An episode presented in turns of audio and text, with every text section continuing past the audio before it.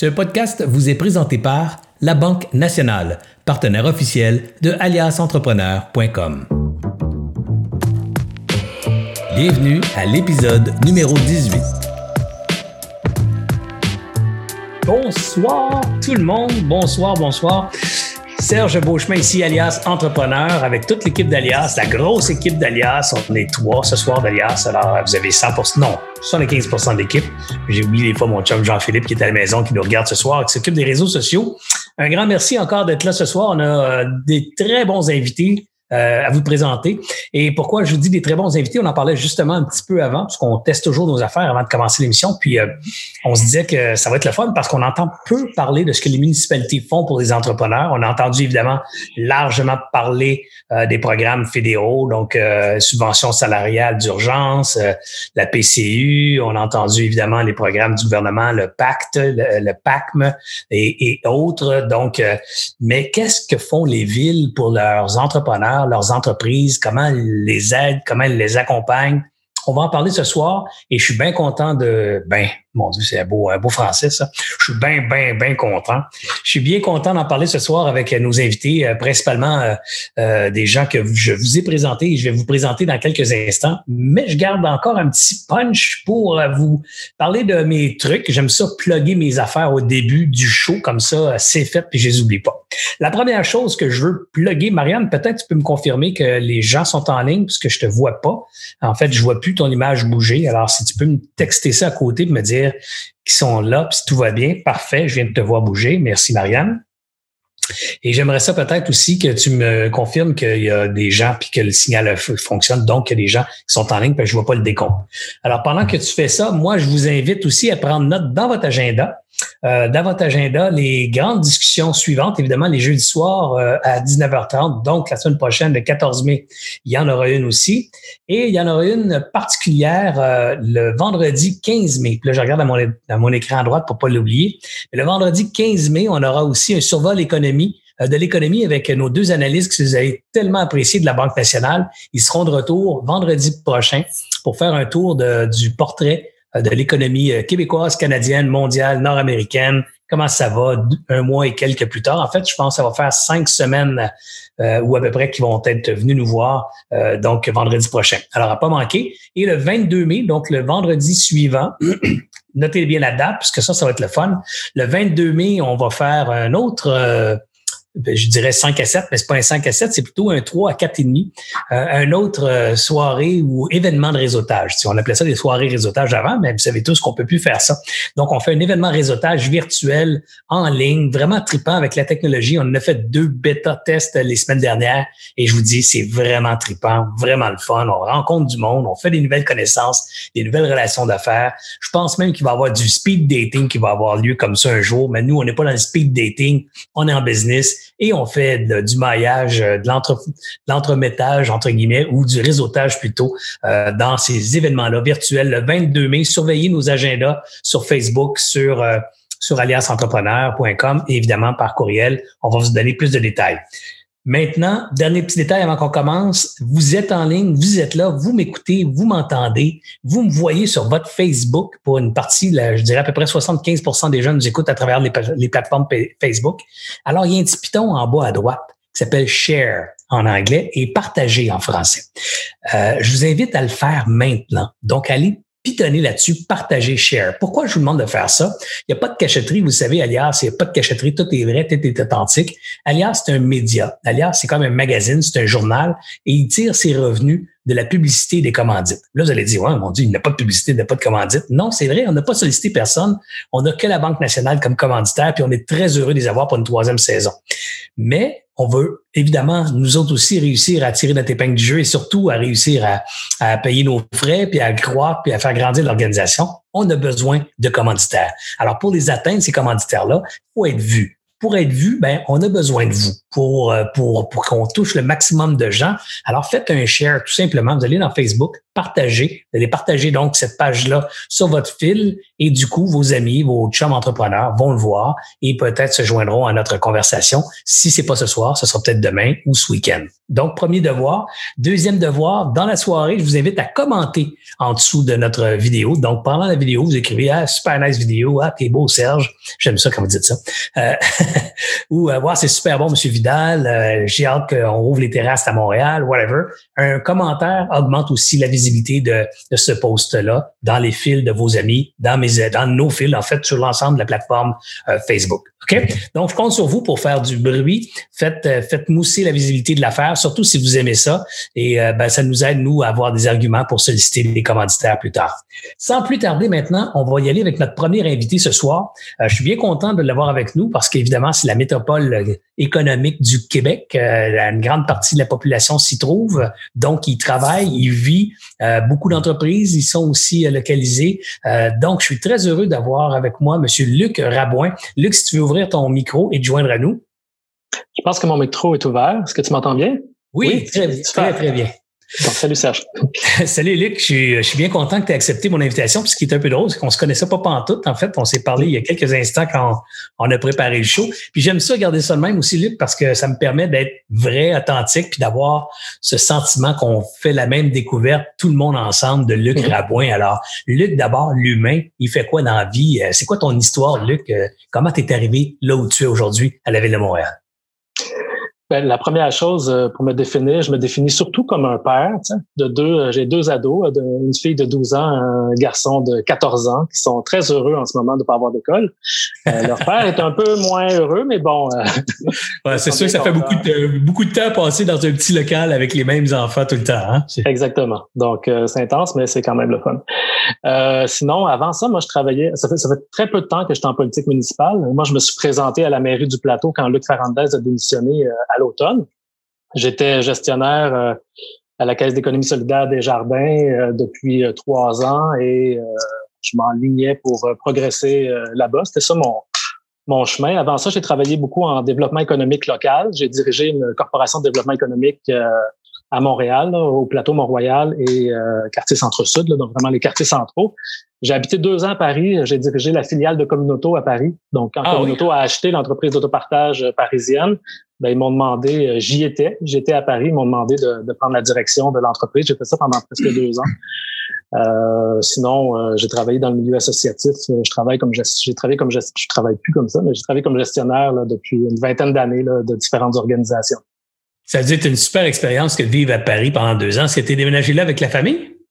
Ouais, je suis déménagé là avec la famille. la mère des enfants étant parisienne. Donc, c'était l'idée, c'était d'aller vivre un projet familial pour que les enfants découvrent un peu la culture de ah, leur maman. C'est un beau privilège, ça, surtout à ces âges-là, parce que ça ouvre les horizons. Euh, moi, j'ai toujours le feeling que les enfants qui peuvent voyager, donc dans, à partir de ces âges-là, de 14-15 ans, puis euh, ils vont sentir tout de suite rapidement que la planète est beaucoup plus grande que celle qu'on s'imagine dans l'espace culturel, dans l'espace des, euh, des relations, des, des, de, de, de l'histoire. Moi, particulièrement Paris ou l'Europe, quand on arrive, on regarde une église, puis là, le Milan, Milan, mon Dieu, c'est comme, c'est comme une autre dimension temporelle. Alors, euh, très enrichissant. Puis ils vivent là pendant. Il y avait 5-7 ans. Hein, donc, 5-7 euh, ans, OK. Parce que ça fait un petit bout, mais quand même, non, non, mais ils s'en rappellent très bien. Puis euh, ils sont aussi confrontés à des réalités des personnes dans la rue, disons qu'il y en a quand même pas mal. donc, notamment des enfants. donc, il y avait toute une réalité qui était, qui était intéressante à leur faire découvrir. Ouais, définitivement. J'ai, envie d'avoir pu voyager à ces âges-là. J'aurais aimé ça moi aussi, mais moi, mon premier voyage, c'était à 19 ans à New York. Fait que ça, c'est une autre histoire, en autobus en plus. Luc, parle-nous de la Ville de Montréal maintenant. La Ville fait quoi pour ses entrepreneurs? Évidemment, c'est la thématique de ce soir. On veut savoir un peu ce que nos municipalités font pour soutenir leurs entrepreneurs. Euh, on l'a vu fédéral, on l'a vu provincial, municipal maintenant. De quoi ça a l'air, particulièrement à Montréal? Ben, tu l'as dit euh, d'entrée de jeu, c'est sûr que les paliers euh, gouvernementaux, fédéraux et provinciaux ont beaucoup plus de moyens là, pour intervenir, euh, beaucoup plus d'argent. Nous, les villes, par la loi, on n'a pas le droit de faire des déficits. Et comme ça a été souligné aussi récemment, nos, nos, finances, nos propres finances sont quand même mis à rude épreuve là, avec, la, avec la crise. Donc, c'est pas comme si on avait des grandes marges financières. Mais ce qu'on fait concrètement, un, c'est que nous, on est le contact direct avec les entrepreneurs. Euh, on est et les citoyens et les entrepreneurs, hein, étant à côté d'eux, facilement accessibles, on leur parle régulièrement. Donc, ce matin, j'étais avec des, des entrepreneurs de l'industrie créative. hier, j'étais avec des commerçants. Donc, on, on, a vraiment un contact privilégié. Donc, ça, ça nous permet d'être vraiment en phase avec c'est quoi les enjeux, c'est quoi les besoins, qu'est-ce qui se passe concrètement. Donc, nous, on est à l'écoute, on est capable de faire cette analyse-là. Et euh, on est capable aussi de porter leurs enjeux dans nos discussions qu'on a avec les autres paliers de gouvernement.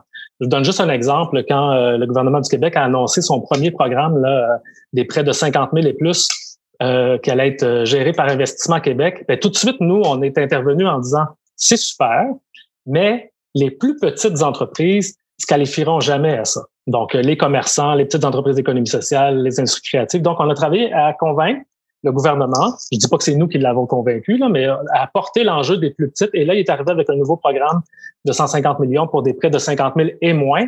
Et euh, donc ça, je pense qu'on a contribué à l'influencer. Et nous, ce qu'on fait aussi, c'est faire atterrir ça dans la vraie vie, dans les poches des entrepreneurs, parce qu'à Montréal, on finance un réseau qui s'appelle PME Montréal, qui est un réseau d'accompagnateurs d'entreprises. Donc, il y a six organismes PME Montréal qui desservent l'ensemble du territoire de l'agglomération qui sont financés par la ville et qui ont des programmes de financement et des conseillers aux entreprises. Donc, nous, on s'est assuré que le 40 millions pour Montréal du gouvernement du Québec allait être géré par ce réseau-là pour que les entreprises l'aient euh, facilement.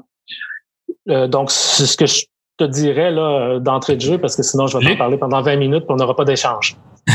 Luc a parlé de PME Montréal. Ouais. Les succursales est financé par la ville, financé, les opérations sont financées ou donc le personnel est financé par la ville, c'est ce que je comprends ou c'est ce que tu voulais dire? Oui, oui, tout à fait. En fait, c'est une entente qu'on a avec le gouvernement du Québec. Donc, on a une enveloppe euh, qui est parce que le, développement économique a été décentralisé. une partie Donc, ça, c'est les anciens CLD finalement qui ont été Exactement, c'est les anciens CLD. Donc, nous, on finance ces organismes-là. Euh, exactement. OK. Donc, c'est 130 professionnels là, qui sont disponibles pour les entrepreneurs à Montréal. Donc, les CLD avaient à l'époque euh, donc des professionnels en place, mais ils faisaient aussi du prêt, du microcrédit, des, euh, on appelle ça des bridges, là, donc des prêts, des prêts temporaires, des trucs comme ça. ça vous faites encore ça, PME Montréal, c'est ça? Oui, PME Montréal fait encore ça. Donc, il fait euh, de la subvention. Il y a certains programmes que c'est de l'aide directe, contribution non remboursable. Il fait du prêt. Il y a un fonds PME Montréal. Les anciens fonds dont tu parles ça s'appelle maintenant le Fonds PME Montréal. Et le fonds d'urgence euh, COVID qui est annoncé par euh, le gouvernement du Québec, bien, on l'a envoyé dans PME Montréal qui gère le fonds de 40 millions. Et euh, bon, Donc 40 millions. 40 millions en prêt, là, juste pour te dire, ça fait quoi deux semaines et demie que ça a été annoncé. Là? Mm-hmm. Il y a à peu près 20 millions là qui est qui est déjà engagé là. Et c'est beaucoup des des commerces. Parle-nous de ça, Luc, rapidement, ces 40 millions-là, c'est quoi les conditions pour les prêts? Comment ça marche? Moi, je suis à Montréal, là, j'entends ça à soir. Je dis, ah, mon Dieu, 40 millions dans la ville, on a déjà 20 parties. Comment je peux aller chercher un bout de ça, moi, là? En fait, il faut aller à PME Montréal. Donc, il faut juste euh, aller sur le site pmemontréal.com. Tu regardes celui qui est le plus proche de chez toi, puis tu vas à un des bureaux PME Montréal. C'est eux qui le gèrent. Euh, oui, mais en confinement, en confinement, je peux-tu vraiment à distance. Non, mais tu, tu rends, comme, comme tu t'y rends sur le site web, tu les contactes euh, mais tous les services sont offerts à distance. C'est vraiment, ils se sont vraiment ajustés. Euh, plusieurs de nos services à la ville aussi, d'ailleurs, de nos professionnels. Comme tout le monde dans la société, là, on a fait un virage numérique euh, en accéléré. Donc là, on a un réseau qui est qui est la porte d'entrée puis qui sont au courant de tous les programmes. Fait qu'ils vont être capables de dire, ben, si toi, tu te qualifies aux 40 000 du euh, fédéral, dont peut-être un 10 000 que tu pourras avoir en subvention, prends-lui avant. Puis nous, on va compléter avec toi avec nos autres programmes. Donc, c'est vraiment la, la porte d'entrée là, pour les entrepreneurs à Montréal. Est-ce a des critères? Euh, bon, là, je comprends que ça veut dire d'abord, va voir ce qu'on est capable de, où on peut peut-être t'aider, PME Montréal, pour obtenir ce qui, ce que tu mérites ou ce que ce à quoi tu as droit des programmes fédéraux et provinciaux. Et par la suite, on pourrait te donner un coup de main supplémentaire. Ce coup de main supplémentaire-là va prendre la forme d'un prêt encore et ou de subvention? Pour être en prêt, en fait, nous, on a toujours pensé que euh, juste l'endettement, tu sais, pour les petits commerçants ou les petites entreprises, à un moment donné, là, tu sais, la capacité de s'endetter, euh, c'est parce qu'il faut rembourser ça, après. Ça aide pas vraiment, là, ça, on ça aide le problème dans le temps, là. Exact. Donc là, bon, euh, après, nous, on n'a pas de contrôle là-dessus. C'est le gouvernement qui a, qui a donné les, les, règles. Donc, c'est des prêts à 3% Tu demandais ça tantôt. Donc, nous, ce qu'on a décidé à la ville, c'est qu'on donne un moratoire de six mois. Donc, au moins, on donne un break. Et la ville, pendant six mois-là, va payer les intérêts. Donc, c'est une façon pour nous pour te donner un exemple de ce qu'on peut faire avec les moyens qu'on a, ben, il y a une partie où on va payer les intérêts pour toi. Aujourd'hui, on a annoncé 5 euh, millions en aide d'urgence, en subvention. Euh, donc, 3 millions pour les commerces 2 millions pour euh, l'économie sociale. En fait, on a un 500 000 de plus d'ailleurs pour les entreprises, euh, les petites salles de spectacle indépendantes, les cinémas indépendants. Et là, c'est de la subvention qu'on va te donner pour que ça soit complémentaire à ton prêt. Hein, tu sais, des fois, juste un prêt, c'est trop d'endettement, mais si on donne un bout en subvention, plus le prêt, peut-être que là, c'est jouable pour toi pour être capable de passer à travers. Donc, c'est le type de mesure qu'on peut mettre en place, euh, en tout cas à Montréal, c'est le type de mesure qu'on met en place. Mais j'ai dit quelque chose que je veux corriger juste parce qu'il y a des gens qui vont peut-être penser que ben, ils vont peut-être prendre ce que j'ai dit puis le mal l'interpréter. Mais tu sais, j'ai dit euh, des prêts, ça aide pas vraiment, ça fait juste pousser le problème par en avant. Oui, OK, le noui, ça veut dire pas vraiment, parce que ça aide, c'est que si t'es pas capable aujourd'hui de passer à travers, c'est une bonne idée d'aller emprunter. Mais des fois, se surendetter, c'est pas mieux, parce que là, emprunter, c'est évidemment hypothéquer son avenir. Si on hypothèque son avenir avec une taille grosse de même, ben peut-être que là, on sera pas capable jamais de se ressortir de ce trou-là euh, dans les deux, trois, quatre prochaines années, puis ça devient démotivant de travailler juste pour rembourser de la dette. Alors, c'est ça quand je dis on s'aide pas vraiment quand on se surendette, mais de l'autre côté, parfois, une dette pour passer une, période difficile, euh, c'est pas une catastrophe, bien au contraire. Et toutes les entreprises font ça. Toutes les entreprises dans leur histoire, mm. sur le long terme, sur 10, 15, 20 ans, vont avoir eu des périodes un peu plus difficiles où des périodes moins euh, moins fastes dans lesquelles on, on emprunte pour justement traverser cette période-là.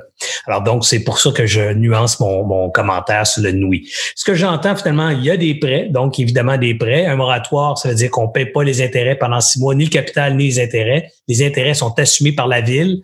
La taille de, de l'aide que la ville peut offrir, est-ce qu'il y a un minimum maximum ou c'est ça peut être aussi bas que 10 000 à à 2 millions? Ouais. Ah, non, ben en fait, on a 3 millions total. Hein, donc, euh, euh, donc, non, non, les le 40 millions. Le 40 ah, dans 40 millions, c'est jusqu'à 50 000. C'est des prêts jusqu'à 50 000. Parfait. Pour les entreprises qui sont capables de se qualifier sur des prêts plus hauts, euh, c'est Investissement Québec, leur interlocuteur. Hein. Donc, euh, nous, on, travaille vraiment sur les, les, prêts dans le programme gouvernemental. Donc, c'est 40 000 et moins, complété avec la subvention rassure-moi, vous ne donnez pas systématiquement 50 000 de prêts à tout le monde. Non. Vous donnez jusqu'à... Maximum 50 000, exactement. Donc, nous, on est vraiment dans cette logique. Ben, nous, moi, je suis pas conseiller aux entreprises, là, mais la logique du, du programme, c'est vraiment de, de s'assurer qu'on répond aux besoins des entreprises. Et comme tu le dis, il faut répondre à leurs besoins pour qu'elles soient capables de passer à travers, mais qu'après, elles soient capables de s'en sortir aussi. Donc, ah c'est ça le, le, bon équilibre qu'il faut trouver. Puis c'est pour ça qu'aujourd'hui, on a ajouté 5 millions en subvention pour essayer de combiner un peu, d'équilibrer la partie prêt, la partie. Euh, parce que les entreprises qui étaient particulièrement déjà un peu fragilisées pour différents facteurs, cette crise-là peut, peut leur être fatale. Mettre un prêt en place, parfois, c'est peut-être pas bonne solution parce qu'au retour, le prêt va les alourdir et puis euh, leur permettra pas de passer. Alors peut-être qu'un mélange de prêts puis un petit coup de main euh, économiquement parlant va, va faire la job c'est sûr qu'une partie de, un des critères de base là, c'est euh, si tu étais en bonne santé financière avant la crise, on va t'aider. Si tu étais déjà en difficulté, c'est pas la crise là qui t'a donc ah, pour se qualifier là, c'est parce que faut, faut, faut qu'on nous là, le, gouvernement du Québec il nous a prêté le 40 millions qu'on prête aux entreprises. Fait faut nous aussi qu'on se fasse rembourser la ville. Donc, il y a quand même euh, une partie où il y a une analyse quand même rigoureuse de la capacité de remboursement ah, c'est drôlement, c'est drôlement important le dernier point, Luc. Euh, il y a beaucoup, beaucoup de gens que j'entends c'est ainsi euh, des entrepreneurs qui qui croient que c'est une, une poule aux œufs d'or, ce qui se passe actuellement. Le gouvernement devrait les aider, mais en réalité, leur entreprise était déjà précaire ou elle n'est pas vraiment bien. Puis là, maintenant, la crise devient une opportunité d'avoir un 40 000 de prêts une autre affaire ici, une autre affaire là, puis entre guillemets, je ferai faillite demain. Euh, c'est pas ça, c'est pas à ça que ça sert. Évidemment, on va compter sur la diligence et, le professionnalisme de, de tout le personnel qui devra s'assurer de ces euh, de ces faits-là avant de prêter de l'argent à quiconque. Mais bon, il faut comprendre que l'idée, c'est pas d'ouvrir le, portefeuille puis de lancer du cash partout. L'idée, c'est que socialement, l'économie sociale complète du Québec sans dette pour aider ces entrepreneurs à survivre et à passer à travers, parce que les entrepreneurs sont aussi les, les créateurs et donneurs d'emplois. Donc, c'est toute une machine qui tourne, mais c'est certainement pas juste simplement pour distribuer de l'argent. Luc, si tu me permets, on va aller, euh, on va aller faire un tour euh, du côté euh, des de, l'Estrie. On irait jaser avec euh, Philippe Cadieux de Sherbrooke. Euh, donc, je te reviens. Luc, reste avec nous si c'est possible pour toi. Euh, Luc, si tu peux pas, Luc, mais Philippe, si tu peux allumer, voyons Serge, Philippe, si tu peux allumer ton micro et te joindre. C'est fait. Bonsoir. Salut Philippe, un grand merci toi aussi d'être là. Euh, c'est, merveilleux la technologie, Philippe. Je sais pas pour toi, mais je disais à une amie aujourd'hui, j'ai jamais vu autant de monde dans la maison chez nous que depuis la crise du COVID. Parce qu'avec la télé, puis les, les Zooms, puis les Hangouts, puis les Blue Jeans, puis les, euh, les FaceTime, il y a du monde dans la maison tous les jours. C'est incroyable c'est fascinant, c'est fascinant à quel point on a fait le, le tourne. En fait, on a tourné vers le numérique dans une vitesse folle. On, on pensait jamais faire des 5 à 7 avec des amis à distance, puis euh, finalement s'organiser comme ça. Puis finalement, quand même, euh, même si on a hâte de, revoir nos amis, on a, on a hâte de se resserrer la main puis de, de, de, de, de vivre dans une même pièce avec des gens qu'on aime bien. Euh, je pense qu'on est quand même capable de rester connecté puis d'avoir un certain euh, en fait, de, garder une certaine chaleur humaine face à la crise qu'on est en train de vivre. chez nous, Alias, on a dit à plusieurs reprises dans la crise, isolés mais ensemble, parce que on se trouve seul dans nos maisons, mais ensemble, dans le sens qu'on est tellement connectés. C'est, c'est foudroyant ce qui s'est passé en quelques semaines. Euh, on parlait de ça même au souper avec ma chérie tantôt, puis elle disait que on va connecter sa mère sur Facebook, qui connaît rien à Facebook, mais j'ai acheté un petit card portal qui va lui permettre de faire facilement faire des, vidéos de chat avec avec les avec ses enfants, ses petits enfants. Elle qui est pas familière avec la technologie, c'est quand même fascinant en peu de temps là, tu sais toutes ces toutes ces adaptations qu'on a fait. Mais on n'est pas là pour parler euh, chit and chat, entre guillemets, du chit chat. Là. Euh, j'ai pas chit and chat, c'est peut-être pas la même affaire. Mais on n'est pas, on n'est pas là pour faire du small talk, tiens. Alors, euh, Philippe, euh, j'aimerais ça que tu me parles un peu de Philippe Cadu. même chose que Luc tantôt, un petit peu ton background avant d'arriver à Sherbrooke. Puis qu'est-ce que tu fais à Sherbrooke, en fait? Ben, en fait, moi, j'étais un petit gars de Gatineau. Je suis arrivé ici euh, en 2006. J'ai commencé mon bac euh, en politique, en études politiques appliquées à l'Université de Sherbrooke. Par la suite, euh, j'ai fait une maîtrise en environnement. j'ai commencé à travailler au Carrefour Jeunesse Emploi et aussitôt que j'ai eu la chance, je travaillais un peu en région, là, dans la MRC du Haut-Saint-François, qui est un peu à distance de Sherbrooke. j'ai postulé à peu près partout pour travailler à Sherbrooke. évidemment, un premier emploi, c'est pas nécessairement évident. Euh, on m'a laissé la chance euh, de travailler dans un nouvel organisme qui s'appelait Commerce Sherbrooke, qui est euh, un bras économique de la ville de Sherbrooke, qui venait de naître en 2011. j'ai travaillé avec les gens d'affaires du centre-ville notamment et on a créé une association de gens d'affaires. On a fait un paquet de choses ensemble. On a vraiment travaillé à la revitalisation du secteur centre-ville. Par la suite, on m'a laissé, je suis parti de là, j'étais allé en politique dans la, le côté obscur de la force. Pendant six mois, euh, j'ai travaillé avec euh, Marie-Claude Bibeau, euh, qui est ministre de l'Agriculture fédérale. et par la suite, en fait, j'ai eu la chance d'être invité à travailler sur un projet majeur au centre-ville de Sherbrooke. qui le Strom Spa? Le Strom Spa? Non, pas le Strom Spa. Euh, c'est un projet de revitalisation du centre-ville. Euh, et euh, ça a été un peu difficile politiquement et tout ça. Et finalement, j'ai adoré quand même la vie que j'ai eue à travers les branches de la ville de Sherbrooke. On m'a invité à continuer auprès de la direction générale adjointe. Et ce qui est intéressant, c'est que moi, j'ai été nommé directeur du bureau de coordination de développement économique en pleine crise du COVID-19 parce que j'avais fait toutes les démarches pour, pour avoir le poste. On m'avait annoncé administrativement que ce serait moi qui serais choisi. Euh, mais évidemment, quand la crise a éclaté, tout le monde a été un peu surpris. Puis moi, je gérais des projets majeurs. En fait, je travaillais avec les équipes euh, à mettre en œuvre des projets majeurs, comme je le disais, au centre-ville. Donc, euh, j'ai tout de suite, en fait, j'ai voulu jouer mon rôle de pivot. Puis je connais, j'ai un ADN très près des organismes de développement économique. Donc, je les ai rassemblés, en fait, à l'aide de, de, de Commerce Sherbrooke, Sherbrooke Innopol, qui travaille au niveau industriel, la Chambre de commerce de Sherbrooke, Destination Sherbrooke, qui est plus au niveau touristique, la SEDEC au niveau de l'économie sociale. Là, on a commencé à se faire des rencontres à tous les jours pour essayer parce que personne comprenait un peu ce qu'on était en train de vivre. En fait, tout le monde était un peu sous le choc. Et euh, finalement, euh, j'ai été nommé en pleine crise là, le, 20 avril dernier avec un comité de, développement économique politique qui s'arrime finalement euh, aux partenaires du milieu pour mettre en place différentes mesures. Avec tout ça, Philippe, euh, as-tu le temps d'avoir euh, une vie personnelle aussi? C'est quoi ton, ta, passion personnellement? Tu es un gars de vélo? Parce qu'en Estrie, je sais qu'on fait du sport en Estrie. En Estrie, euh, on se promène dans le plein air un peu. Es-tu un gars de plein air, vélo? Ben... en fait, je serais menteur de dire que je suis un gars de plein air parce que je travaille tellement d'heures, j'ai, j'ai peine à trouver le temps de faire du plein air, mais mais par contre, euh, je dirais que j'ai un paquet de passion. Euh, en fait, je suis passionné de moto depuis l'année passée. Je me suis acheté euh, ma première bécane. Fait que j'en profite de toute façon. Euh, j'ai acheté une Yamaha Bolt, qui est un peu une street. Là. Je connais pas trop, je suis pas un expert de ça, mais il reste que c'est comme une moto un peu style Harley, mais qui fait années 80 un peu. Euh, fait que moi, je l'utilise vraiment de façon utilitaire. Là. Euh, j'ai pas... un casque en forme, en forme de bol, sa tête? non, non. Euh, écoute, peut-être un jour, je vais y arriver. Là, je suis pas encore là dans ma vie. Philippe, parle-nous de la ville de Sherbrooke maintenant. Qu'est-ce qu'a fait de la ville? Qu'est-ce qu'a fait ta ville pour ses entrepreneurs dans, dans, son, dans son coin? Bien, en fait, nous autres, euh, ça relève aussi du modèle parce que, comme je le disais tantôt, euh, c'est pas anodin que j'ai été nommé euh, au bureau de coordination de développement économique en pleine crise. C'est que depuis 2019, la ville est en réflexion pour mettre en place un nouveau modèle de développement économique. Nous, avant, on octroyait, en fait, même depuis 2015, depuis que la ville a des nouveaux pouvoirs en matière de développement économique, la fin des CLD, on octroyait, en fait, tout l'argent en, en, termes de développement économique à des organismes mandataires et paramunicipaux. Et là, on change un peu de modèle qu'on s'est rendu compte, je dirais, au début de la crise, puis ça a été encore plus flagrant qu'on s'alignait vers un modèle qui était, euh, à mon sens, gagnant. Euh, c'est-à-dire d'avoir un bureau, un petit bureau interne, mais de faire un maillage très fort avec nos partenaires externes, donc un modèle mixte.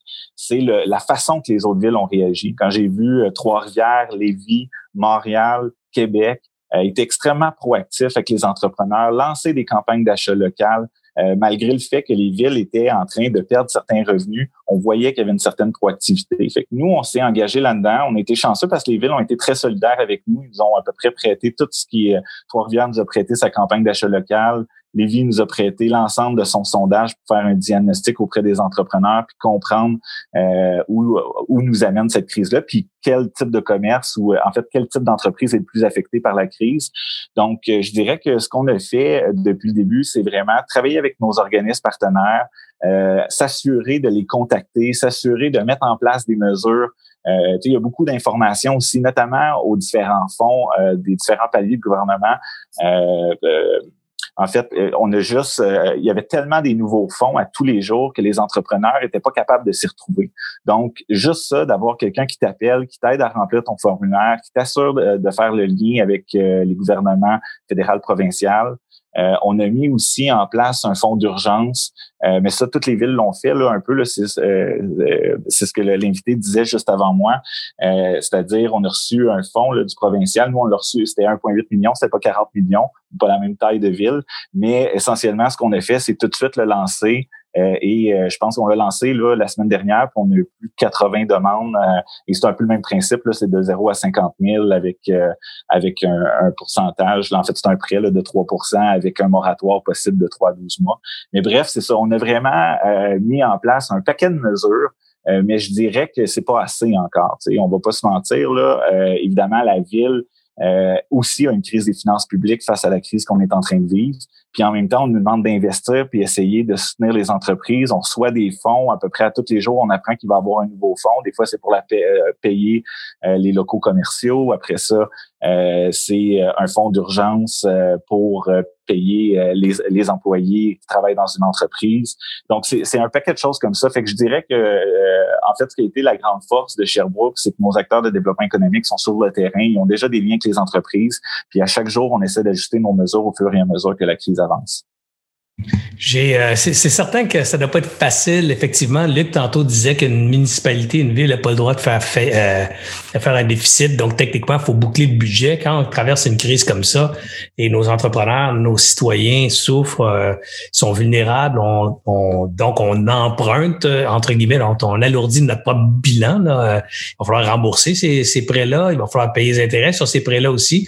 Alors, c'est clair que d'une part, la municipalité se donne se retrouve dans une situation elle-même précaire, entre guillemets, le plus complexe à gérer, moins d'argent qui rentre, plus de dettes qui s'accumulent. Donc, ça ressemble beaucoup à sa propre clientèle, celle qu'elle essaye d'aider. Ça ne doit, pas être, euh, doit pas être évident, évident pour l'ensemble de son personnel. Là.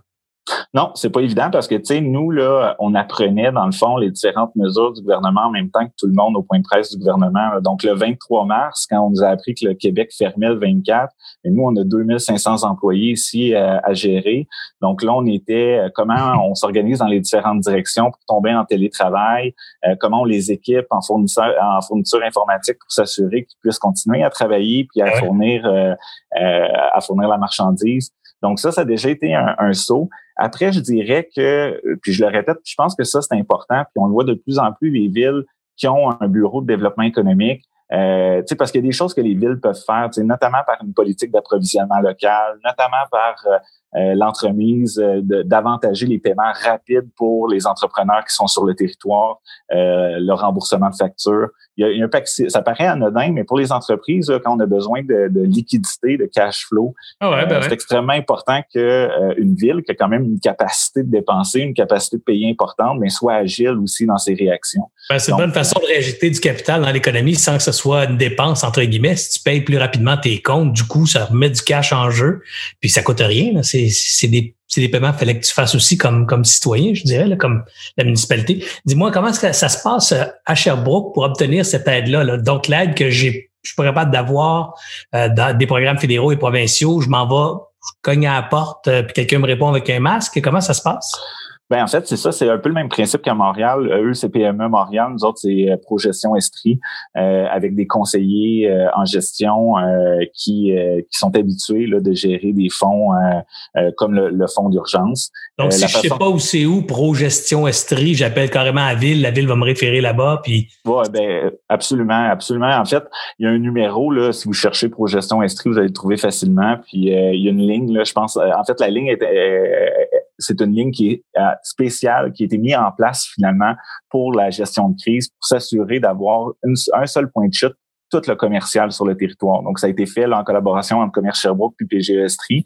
En fait, euh, pour gestion Estrie et euh, les gens peuvent le trouver facilement. Puis euh, en fait, les, les, critères sont assez simples, mais en fait, les, les critères nous ont été donnés là, par le provincial.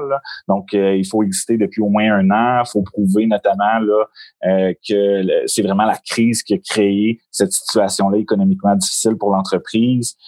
puis après ça, ben, c'est assez simple. Là, le processus, a un comité d'investissement. On reçoit, dans le fond, on reçoit les différentes demandes. Puis en fonction de ça, ben, on va donner des montants de 0 à 50 000 Dis-moi, Luc, euh, pas Luc, Philippe, Luc, c'était mon ami de Montréal. Philippe, dis-moi, euh, j'applique pour ce programme-là à Sherbrooke à travers Progestion. Est-ce qu'à à part l'argent, est-ce que Progestion va pouvoir aussi m'aider en termes de, retomber sur mes pattes, euh, d'accompagnement, de, de, je m'en vais où, comment je fais. Euh, est-ce que c'est ce genre d'accompagnement-là qu'on retrouve également ou est-ce qu'on on t'écoute, on te donne un chèque puis on t'envoie dans six mois? Ben nous autres, euh, je pense que la, la chance qu'on a d'être dans une petite communauté, parce que quand même Sherbrooke, là, je dirais, là, c'est pas c'est pas un gros village, c'est quand même une ville moyenne, mais les gens ils sont quand même assez tissés serrés. Euh, c'est que les euh, finalement les entreprises, autant lorsqu'elles contactent au niveau industriel Sherbrooke-Kinopole, au niveau touristique Destination Sherbrooke, au niveau commercial PGE puis Commerce Sherbrooke, euh, on s'assure de les référer. Puis on a cette culture-là depuis quelques années. En fait, on travaille depuis déjà deux ans sur ce qu'on appelle en termes de fonctionnaires un guichet unique qui est pas, pas trop sexy comme ça, mais l'objectif, c'est vraiment d'apprendre à mieux travailler ensemble avec nos différents bras économiques, puis arrêter d'échapper des gens de deux chaises. Donc, on a déjà cette culture-là depuis deux ans. Euh, les organismes travaillent ensemble, ils se réfèrent des entreprises, sont extrêmement proactifs là-dedans. Puis, pour les entreprises, effectivement, qu'ils aient le droit ou non, au fond, il existe une panoplie de services qui sont déjà déployés sur le territoire. Puis les conseillers en gestion, autant que euh, les autres euh, les autres employés dans les organismes de développement économique, ils s'assurent de faire un suivi avec ces entrepreneurs-là, puis de les soutenir euh, du mieux possible. Parce qu'il existe effectivement, le, parce que c'est un prêt là, que nous, on offre en fonds d'urgence, mais après, il y a le 40 000 du fédéral qui est extrêmement intéressant. Il existe une panoplie d'autres mesures, mais il faut que les gens les comprennent puis qu'ils sachent s'ils ont, ils ont droit à ces mesures-là, oui ou non. Souvent même, il faut qu'ils sachent qu'ils existent, ces mesures-là, parce qu'ils sont même pas au courant. À part le, programme d'aide offert par le, provincial qui est administré par la municipalité, est-ce que la ville de Sherbrooke elle-même a déployé quelque chose de particulier pendant la crise, dans le sens qu'est-ce qu'elle a, comme Ville de Montréal tantôt disait qu'ils ont déployé un 5 millions de budget en, en, en subvention. Est-ce que d'autres euh, d'autres sommes ou d'autres ressources qui sont allouées aux entrepreneurs à Sherbrooke? Ben, la première mesure qu'on a mis en place, puis évidemment, il y a plusieurs autres villes qui ont fait ça. Montréal le fait aussi. je pense que la plupart des villes moyennes et grandes villes l'ont fait, c'est-à-dire reporter le deuxième paiement de taxes. Ça paraît anodin comme ça, mais c'est quand même un manque à gagner d'un coffre municipaux pour la ville de Sherbrooke de 600 000 dollars. donc, on a fait ça, la première chose très rapidement, parce qu'on comprenait l'enjeu qu'on était en train, ben, on commençait à comprendre l'enjeu qu'on était en train de vivre. Par la suite, on n'a pas lancé d'autres subventions, d'autres prêts pour le moment. Euh, on est allé plus dans les fonds qui étaient déjà existants. Donc, on avait déjà des fonds, là, autant chez, euh, euh chez Sherbrooke Innopol, Commerce Sherbrooke, euh, euh PGESTRI ou la CEDEC, puis Destination Sherbrooke notamment, qui gère des subventions. on a notamment chez Destination Sherbrooke, ce qui a été fait, c'est qu'il y a plusieurs organisateurs d'événements qui vivent là, grâce à des subventions. Leurs événements, évidemment, ont été annulés, comme tout le monde, à peu près en Occident. ce qui a été fait, c'est qu'on a conservé ces subventions-là. Ça, c'est important parce qu'on espère que l'année prochaine, ils soient au rendez-vous, euh, soit pour faire un colloque à Sherbrooke, euh, puis que ça puisse profiter à l'économie sherbrookoise, euh, ou faire un événement de rue, ou etc. Donc, on a fait ce genre de mesures-là. On a mis beaucoup, beaucoup, on est allé beaucoup vers l'information. On a fait beaucoup de webinaires pour expliquer c'est quoi, c'est quoi un cash flow, comment les entreprises doivent pivoter par rapport à la gestion de crise, comment ils doivent rentrer en hibernation, qui ils doivent contacter leurs banquiers, les différents créanciers qui, euh, qui attendent les entreprises dans le détour. Donc, on a travaillé beaucoup de cette façon-là jusqu'à présent, mais on n'a pas déployé euh, euh, d'autres mhm. fonds pour l'instant. Non, c'est correct, c'est correct. Vous avez fait une bonne job, puis vous faites, vous faites une bonne job aussi. Je pense que j'ai déjà des bons commentaires. Moi, j'ai des amis. Anthony, c'est un gars de votre région. J'ai, je suis partenaire dans le Strom, mais Strom est une entreprise de votre région aussi. Alors, je sais que vous êtes très fort dynamique là-bas. Je vais t'arrêter là, Phil. J'aimerais ça aller voir ce qui se passe euh, du côté de la capitale nationale, mais on va, on va t'en revenir un petit peu plus tard si tu restes avec nous. Euh, J'ai aussi un autre invité. Évidemment, je ne pouvais pas passer à côté d'inviter euh, notre capitale euh, nationale en la personne de Jacques Vidal. Jacques, si, si tu peux allumer ton micro. Oui, bonjour. Bonsoir plutôt. Salut Jacques. Euh, d'ailleurs, une anecdote, euh, Jacques est euh, à la capitale nationale, donc travaille pour la ville de Québec.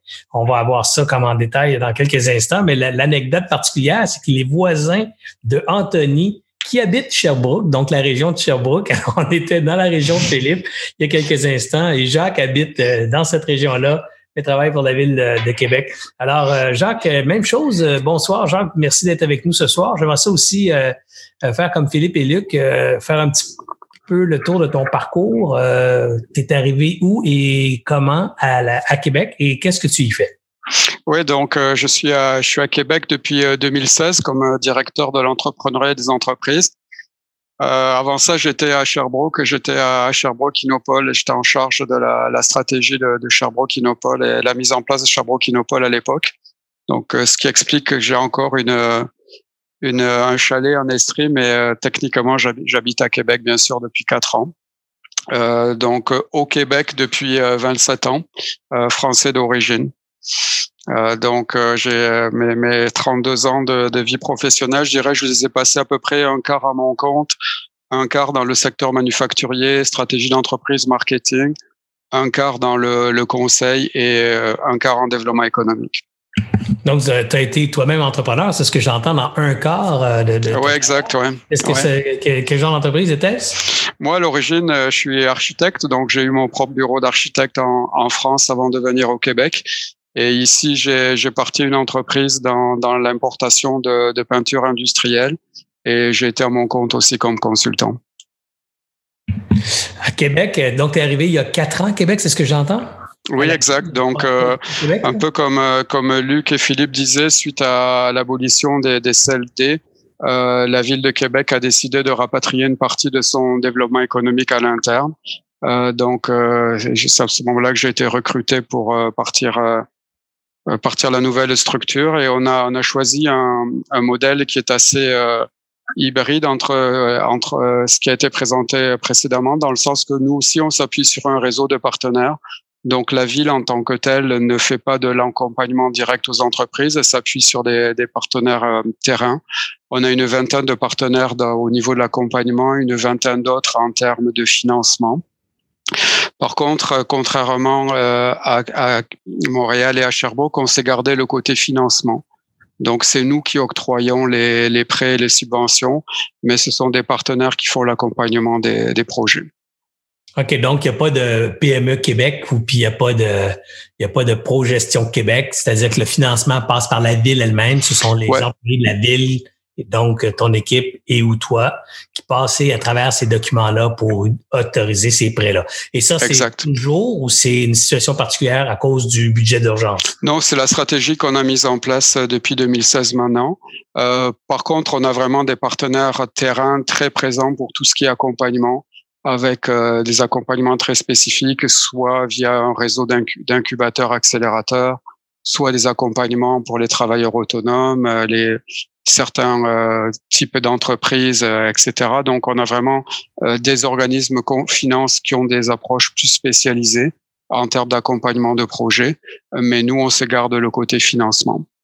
Jacques, euh, on fera pas le tour des, du même programme, du même programme une troisième fois. mais je présume que Québec a aussi, a aussi reçu son, son enveloppe d'urgence pour, euh, pour les PME et les entreprises. Est-ce qu'on peut connaître la taille de ce fonds-là? Oui, donc euh, nous, on a eu 10 millions. Donc, on l'a obtenu, ça fait un peu plus de deux semaines maintenant. On a réussi à peu près en une dizaine de jours à obtenir le, le fonds, le mettre en place et verser nos premiers nos premiers chèques. Euh, on a à peu près 250 demandes au moment où on se parle qui sont en traitement. 250 demandes, c'est quand, même, quand même un gros nombre. Là. Oui, oui. Euh, euh, donc, en plus de ce fonds-là, on a aussi donc le, mis en place. en fait, on avait un fonds qui existait déjà que les, autres villes ont aussi, qui s'appelle le fonds local d'investissement, que historiquement on avait gardé pour le secteur manufacturier et technologique et euh, dans le contexte de la crise, on l'a ouvert au, au, secteur commercial et des services. Euh, donc euh, depuis euh, depuis deux semaines, on est capable de faire des, des prêts aux entreprises en en, termes, en lien avec la, la relance économique, virage, commerce électronique et autres.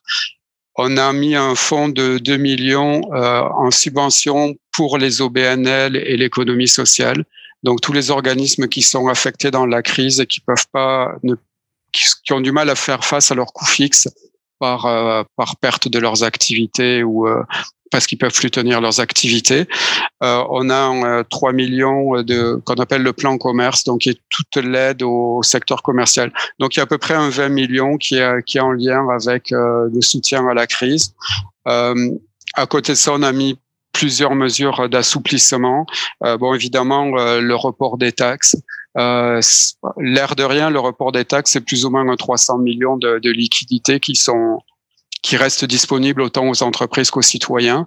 Euh, on a accéléré les paiements pour tout ce qui est approvisionnement. Euh, euh, donc les fournisseurs de la ville, on a mis en place des systèmes pour pour faciliter leur vie. Puis quand on pouvait prolonger des contrats, plutôt que de refaire des appels d'offres, on a prolongé les contrats d'approvisionnement. on a mis en place des mesures facilitantes pour les terrasses dans les, les petits commerces euh, au petit et moins et, et, moins petit commerce, mais tout ce qui est terrasse au, sur les, les, rues marchandes. Donc on a on a mis euh, on a facilité cette mise en place là, baissé les coûts, etc. Donc on a essayé le plus possible euh, de mettre en place des, des mesures d'atténuation. Jacques, excuse-moi, je, suis, j'avais éteint mon micro. Euh, comment ça se passe à Québec? Parce que je sais que, la ville de Québec, c'est quand même la capitale du tourisme de la province. Là. vous avez des, des, dizaines, voire des centaines de milliers de personnes qui, qui visitent la capitale, particulièrement l'été. Euh, comment ça va se passer? Quelle aide que vous, comment vous envisagez aider les commerçants qui vivent euh, dans bien des cas, 60, 65, 70% de leurs revenus sont faits là, pendant la période touristique? On ne se cachera pas que pour nous, c'est le, c'est le, le, secteur euh, tourisme et commerce de détail sur rue, euh, restauration. C'est sûr que c'est les, les, secteurs les plus touchés, comme tu viens de le dire, le secteur touristique, les croisières à partir de de, de la mi-août, l'automne, c'est des, c'est des, euh, c'est des très gros impacts. Donc, euh, euh, tout le monde connaît Québec, évidemment, pour le château Frontenac, le petit Champlain, tout le quartier qui, qui descend du, du château vers le bord du fleuve. Et je vais aussi secteur... le Strom, le Strom. Le Strom qui, en, en, se promenant. Le Strom dans toutes les villes. ben oui, c'est ça. Et, euh, tu, tu, vas quasiment être en conflit d'intérêts si tu as fait des demandes à ça. Mais euh, donc oui, c'est un plaisanterie mise à part. C'est sûr que le secteur touristique, euh, on s'attend vraiment à avoir un très très gros impact. Euh, L'aéroport, les, les impacts sont énormes. Là, les, il y a quasiment plus un vol, donc euh, euh c'est sûr que la, la, la, relance touristique, ça va être, ça va être le, le gros sujet, le gros sujet chaud. Euh, L'événementiel aussi, évidemment, hein, le festival d'été, tout ce qui fait que Québec est Québec l'été avec euh, le, le, feu roulant d'activités culturelles, d'événements. Donc, euh, euh il, y a, il, va y avoir un gros impact pour, pour cet été, c'est évident. Jacques, j'ai l'impression que on, on, y croit de moins en moins euh, comme citoyen à cette reprise euh, normale, dans le sens qu'on, en tout cas pour ma part, je vais parler à mon nom personnel, là, mais je crois de moins en moins que l'été va être normal. Je crois que ça va être un été dans lequel on va vivre un, monde irréel qui est un monde réel, mais un monde qui était impossible à s'imaginer il y a quelques semaines déjà, où, euh, où, les, où il va falloir tout réinventer. Tu sais, euh, je pense que les humains que nous sommes, on a besoin de se voir, on a besoin de se fréquenter, on est, on est des êtres grégaires, je dis souvent, on a besoin de mm-hmm. cette proximité, mais des festivals où on est 400 000 dans la rue, euh, des, des, des terrasses où on est 40 autour d'une table de 4. Euh, ça arrivera pas cet été, là. Je pense pas, à moins que je me trompe, là, Jacques, mais. C'est sûr, écoute, euh, tout ce qu'on peut lire, évidemment, on est tous dans des, des situations un peu compliquées, hein, parce qu'on aimerait bien faire de, de la prévision et pas se tromper, mais malheureusement, on est dans une situation qu'on a beaucoup de mal à, à interpréter. Euh, tout ça va dépendre, euh, évidemment, s'il y a, y a un, un, vaccin qui sort rapidement, les, les données changeraient très vite mais on est tous conscients que ça va pas arriver cet été. Donc, dans le meilleur des cas, s'il y a un retour à la normale, on parle plus de 2021. Mhm. Euh, donc, c'est sûr que l'été 2020 va être euh, extrêmement particulier. Ouais. Jacques, si tu me permets, je vais inviter euh, Luc et Philippe à joindre à nous en conversation. Anthony, en régie, devrait nous mettre tous les quatre ensemble. Je ne sais pas si moi, je vais vous voir tous les quatre. Mais définitivement, c'est ce qui est supposé se passer. Non, moi, je ne vous vois pas tous les quatre. Alors, je vous vois toujours en, en, formule mosaïque sur mon écran. Je vois déjà tout le monde, mais je ne vois pas l'output euh, final, mais je devine c'est ce qui se passe. Alors, j'ai d'abord un gros merci pour ce topo, ce, ce, ce, survol de ce que vos municipalités font pour euh, leurs citoyens corporatifs. Euh, j'ai envie de jaser avec vous autres de façon plus ad lib, entre guillemets, puis, puis, puis vous demander comment ça se passe, l'aide aux citoyens plus vulnérables? Parce que je pense à des villes comme Montréal, euh, euh ben en fait, comme vous, vos trois villes, mais moi, j'habite aussi à mm. Montérégie, puis j'ai grandi à Longueuil, et, et je sais qu'il y a, dans des municipalités, on oublie qu'il y a beaucoup de gens, beaucoup d'organismes qui aident les plus vulnérables. Tu sais, là, je pense à tous ces, ces, organismes qui aident les gens dans la rue, qui aident les, les, les, euh, les femmes victimes de violences conjugales, les enfants. Qui... Alors, tout ce tissu-là, souvent, ce tissu-là est organisé avec la ville et, et, travail proche. On a parlé des maisons de jeunes tantôt. Alors, comment, comment les villes comptent organiser la vie de ces gens-là qui souvent déjà sont sur le bord de, sont sur le bord euh, de, très difficilement euh, financés, dans le sens que personne de ces joueurs-là nage dans, dans, le cash. Et maintenant, ben là, avec la crise qui se passe, les budgets qui coupent partout, comment vous entrevoyez ces gens-là dans, dans un avenir proche? Là? Ben, moi, si euh, je peux, je peux commencer. Euh, je pense que le, la plus grande force, en fait, qu'on peut avoir actuellement, c'est d'être euh, flexible. Puis c'est d'être à l'écoute des gens des différents milieux. Et c'est un peu ça, je pense, que nos services ont réussi à faire, notamment parce que tu sais, des, des on a des mandataires, des organismes mandataires, euh, comme on dit dans le jargon municipal, pour le développement économique, mais on en a aussi pour euh, tout ce qui est socio-communautaire. Euh, donc, on a un paquet d'organismes qui travaillent au jour le jour avec des gens du milieu dans des secteurs commerciaux qui sont plus densifiés. Évidemment, on se retrouve aussi avec des enjeux sociaux plus grands. donc, on a mis des, des stations d'eau temporaires. il y a un organisme notamment là, qui a installé un genre de mégotant où il, peut se permettre d'assurer la distanciation sociale, mais fournir des services à des gens euh, qui sont dans le besoin et qui, euh, euh, qui, qui, à tous les jours, en, fait, au départ, quand la crise a éclaté, ils se sentaient un peu abandonnés par les organismes qui offrent des services de première ligne. Donc, ça, c'est extrêmement important, mais je pense que la, la clé de ça, essentiellement, c'est la réactivité. Et une ville, c'est pas toujours évident. Évidemment, quand tu es dans une grosse machine municipale, à Montréal, j'ose même pas imaginer. Euh, à Sherbrooke, euh, c'est déjà pas évident. Donc, euh, je pense que le message qui est envoyé à nos équipes, c'est d'être très flexible et de pas se de pas se gêner d'amener des idées pour qu'on essaie vraiment d'être le plus à l'écoute possible des citoyens. J'ai quelques, je vous coupe tout de suite, je viens de voir, j'ai quelques questions, puis je me souviens, Luc, que vous m'avez avisé en début d'émission que vous devez partir un petit peu plus tôt, dans le sens 8h30, 9h moins 20, 9h moins quart. Alors, si vous me permettez, euh, tout le monde, je vais vous poser quelques questions qu'on a reçues de nos auditeurs. Euh, vous savez, euh, vous savez peut-être pas, mais on invite les gens à nous poser des questions d'avance. Ça alimente la soirée. On oriente un petit peu nos discussions.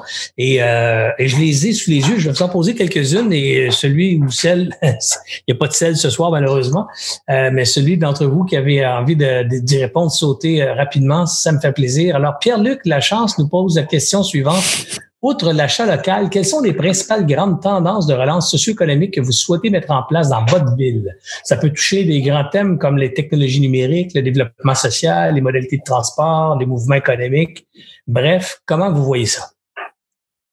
Ben, c'est sûr que on, a beaucoup euh, parlé de, l'aide d'urgence. En toute la, la discussion qu'on a eue jusqu'à maintenant, c'est qu'est-ce que vous faites pour aider les entreprises dans la dans la crise actuelle, puis pour leur donner un coup de pouce pour passer à travers la crise. Mais l'autre partie qu'on fait aussi dans les villes, c'est qu'on planifie la suite.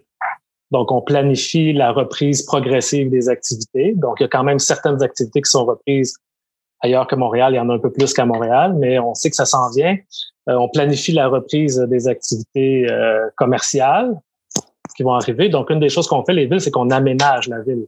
Donc, il faut penser au transport. Euh, quand le transport en commun on peut avoir jusqu'à 15 personnes dans un bus au lieu de 45 il euh, faut planifier la ville autrement. Donc, il faut qu'on pense ces aménagements. Puis si on avait déjà de la misère à gérer les files d'attente avec les quelques pharmacies et commerces ouverts, imagine quand ils vont être tous ouverts. Donc, ça, c'est une chose qu'on fait et on planifie à plus long terme, c'est-à-dire la relance, on l'imagine comment. Et c'est sûr qu'à Montréal, on, on, veut vraiment aligner la relance dans une perspective de euh, vitalité économique et culturelle, mais vraiment de solidarité sociale. Tu, nous as amené ce sujet-là, Serge, alors que c'est pas notre sujet euh, de responsabilité, mais parce que on l'a tellement vu sortir les inégalités, les gens qui sont dans, la misère, euh, qui sont dans une mm-hmm. situation extrême. C'était là, c'était latent, mais là, on l'a eu vraiment en pleine face. Donc, c'est sûr que quand on pense le développement économique pour la suite, on pense vraiment à un, développement économique pour tout le monde. Et euh, on pense à des. Le premier ministre a dit l'autonomie alimentaire, ça devient une priorité nationale. On l'a entendu. Donc, il y a plein de choses que je pense qu'on peut, qu'on va travailler autrement. Toute la question des technologies propres, la transition écologique, de, de l'agriculture urbaine, euh, c'est des nouveaux sujets qui étaient là, mais qui là, ils vont s'accélérer et qui vont se développer, je pense, à vitesse grand V. En tout cas, nous, on va aller dans ce sens-là. Donc, ce que j'entends, Luc, j'entends la même chose, j'imagine, de Jacques et Philippe. Si on est des entrepreneurs qui avons des idées dans ce sens-là ou qui avons des projets dans ce sens-là, il va y avoir une écoute probablement plus intéressée du côté des municipalités d'aider de tels projets à avoir lieu. Un, un de ces projets-là, ça pourrait être simplement d'autoriser plus facilement, mettons, le, la culture de jardin en façade sur nos terrains, de venir permettre au jardinage communautaire de se faire sur les terrains des gens qui ont des plus grandes propriétés là, de gazon vert qui sert à rien d'autre là, euh, que flatter l'ego. Écoutez, messieurs, rapidement, euh, je, je, vais accélérer la cadence des questions. J'en ai une autre très bonne de Kim qu'on salue d'ailleurs. Kim, elle aimerait savoir s'il sera possible pour les restaurateurs d'extensionner les terrasses afin de respecter la distanciation la distanciation sans devoir imputer trop de place assise. Est-ce que donc on pourrait voir certaines municipalités euh, donner plus de largesse aux terrasses pour justement accommoder plus de clients tout en respectant les contraintes de distanciation sociale? Jacques, tu penses que ça peut être possible à Québec? J'imagine que ça, ça, ça, peut faire partie des, des choses à, à, regarder. Il y a différentes euh, discussions en cours à cet égard. Hein. Toute la question de la largeur des trottoirs, euh, comment on fait quand il y a des queues devant un commerce versus les gens qui passent. Euh, on a certaines artères commerciales, on, on le voit. J'imagine que ça a été pareil à, à, Sherbrooke et Montréal. Dès qu'il a fait beau, ben évidemment, euh, on veut tous aller se promener, puis on veut tous voir la, la, la vie aller. Euh, donc, euh, ça peut faire partie des options. évidemment, c'est de regarder ensuite euh, les, les, possibilités physiques des endroits pour le faire, entre la largeur des trottoirs, largeur de rue, passage des bus et autres. Mais j'imagine qu'il va falloir voir toutes sortes de façons différentes d'animer et de, de, de, que les commerces puissent puissent rester actifs. Euh, je sais pas si vous avez passé aujourd'hui, euh, il y avait des images de, je pense que c'était en, en Suède ou en Allemagne où quelqu'un il a récupéré des mini-serres d'un musée pour en faire des espèces de bulles qui mettaient au-dessus des tables sur ces terrasses. Alors euh, on peut on peut imaginer toutes sortes de, de façons innovantes de faire. Euh, c'est intéressant comme réponse. Puis effectivement, l'innovation va probablement aider à créer des solutions auxquelles on n'a pas imaginé encore aujourd'hui pour retrouver ce plaisir là, de, de, se voir sans nécessairement se mettre à risque. Euh, on permet d'ajouter, Serge, là-dessus. Euh, nous, on, a, on, a, lancé un appel à projet parce qu'évidemment, on n'a pas toutes les solutions là, à la ville. Donc, on a lancé un appel à projet pour des organismes qui nous proposent des solutions et on a donné un mandat à Architecture sans frontières justement pour soutenir les commerces dans la COVID, comment est-ce qu'on peut aménager nos commerces? C'est sûr qu'il y des mesures sanitaires de base, mais par exemple, les terrasses sur rue, c'est quoi la forme que ça peut prendre dans un contexte euh, qui est plus le même? Hein? Donc, le monde a changé. Là. Donc, ce qu'on avait comme règle euh, l'année dernière pour les terrasses, ça s'applique pas cette année. Donc, comment on va repenser ça? C'est ça qu'on est en train de réfléchir, en tout cas à Montréal. Puis j'imagine aussi qu'on va avoir une hésitation à mettre en place des solutions permanentes ou des solutions temporaires trop dispendieuses parce que on espère tous comme être humain trouver le vaccin bientôt puis revenir à une nouvelle ou l'ancienne normalité. Alors si on se met à dépenser des sommes de fous pour mettre des barrières physiques entre nous, puis dans un an, il faut enlever tout ça pour sacrer ça dans les vidanges. On n'aura probablement jamais amorti toutes ces dépenses non plus. Donc, il y a comme un équilibre entre euh, les, euh, les, gains et les coûts, puis il faut essayer de jongler ça, puis garder cet équilibre-là le plus cohérent possible. Euh, parlez-moi de l'achat local. Qu'est-ce que les villes, est-ce qu'il y en a un de vous trois qui a une initiative dans ce sens-là qui va aider la promotion de, de son commerce local? Parce que les gens de Sherbrooke ont avantage à encourager les commerçants de Sherbrooke. Même chose Québec, même chose Montréal. Est-ce que est-ce qu'il y a des initiatives dans ce sens-là qui sont faites par l'une de vos trois municipalités? Ben ça c'est intéressant parce que euh, en fait là puis euh, quand j'ai vu la campagne de la ville de Trois-Rivières achetons local ici on est tissé serré euh, j'étais en fait j'étais pas surpris parce qu'on voyait l'ampleur de la crise puis on voyait le, en fait que ce message-là devenait essentiel qu'il soit porté par l'administration municipale mais c'est quand même pas anodin qu'une ville euh, envoie un message à ses citoyens pour leur demander d'acheter local. Et là, toutes les villes sont embarquées un peu là-dedans. Euh, j'ai trouvé ça déjà, ça, c'est un peu euh, impressionnant à quel point ça s'est fait rapidement. Après, comment ça va perdurer dans le temps, c'est une autre chose. En termes d'initiative, il y a une initiative super intéressante qui a été mise en place par la Ruche Esprit. la Ruche, c'est un organisme de sociofinancement qui existe un peu partout à travers le Québec. Et euh, la riche Esprit a fait euh, une promotion où, en fait, les gens pouvaient acheter des contreparties et en échange euh, de ces contreparties-là qu'on achetait à des restaurateurs, c'était des repas, dans le fond, qui étaient donnés à Moisson Esprit. Donc, on le sait, là, les organismes, là, les banques alimentaires, pendant cette crise-là, aussi ont vécu des enjeux d'approvisionnement. Donc, les gens achetaient des contreparties, avaient des cartes cadeaux chez les restaurateurs, puis en plus, ils payaient des, euh, des repas pour des gens qui sont dans le besoin. Donc, c'était une pierre deux coups. On aidait Moisson Estrie, la banque alimentaire, et du même coup, on encourageait euh, l'achat local et les restaurants locaux. Euh, je pense que la campagne là, avait commencé, en fait, on, la Ruche Estrie recherchait à peu près 10 000 pour cette campagne-là, et la campagne a terminé à près de 100 000 donc, il y a eu vraiment une mobilisation là, très grande de la communauté. Euh, c'est un coup de génie. Là. Euh, et ça, c'est le genre d'initiative qui, qui, qui, démontre finalement que les citoyens ont le goût d'embarquer là-dedans parce que eux, à, l'échelle, à leur échelle humaine, ils vivent cette crise-là parce que soit qu'ils ont perdu leur emploi, leur emploi, soit qu'ils sont dans des situations où euh, les enfants sont à la maison en télétravail puis sont comme absorbés parce qu'ils sont en train de vivre à 13 heures à chaque jour en regardant le point de presse. Euh, mais ils sont quand même capables de sortir un peu de leur quotidien puis de se dire, ben le, le restaurateur qui est dans mon quartier, au coin de la rue, il fait aussi partie de mon écosystème, il fait aussi partie du milieu de vie dans lequel j'habite. si je l'encourage pas, ben il va mourir. Puis euh, la ville, c'est une, une, série, en fait, c'est un paquet de choses, notamment du commerce, qui est aussi, qui est un élément qu'on oublie souvent, qu'on prend pour acquis, mais qui est un élément extrêmement important dans un quartier. Tout à fait. On a trouvé ça tellement intéressant à Montréal qu'on a décidé de les copier à Sherbrooke. Donc, on a annoncé aujourd'hui un partenariat avec la Ruche Montréal pour faire une initiative un peu similaire là, où les gens vont pouvoir acheter, ce ne sera pas juste les restos, là, donc ils vont pouvoir acheter dans leur commerce local euh, des bons d'achat et la ville va doubler la mise. Puis Desjardins va contribuer pour aider des organismes qui aident les gens pendant la, la, la COVID. Donc, euh, on peut s'inspirer les uns des autres. Ben oui, ben oui. Puis, c'est ce que je, c'est ce que je trouve qui est merveilleux actuellement. Tu sais, on, on, a tendance à voir le, le, bad side of it, le, mauvais côté de la situation.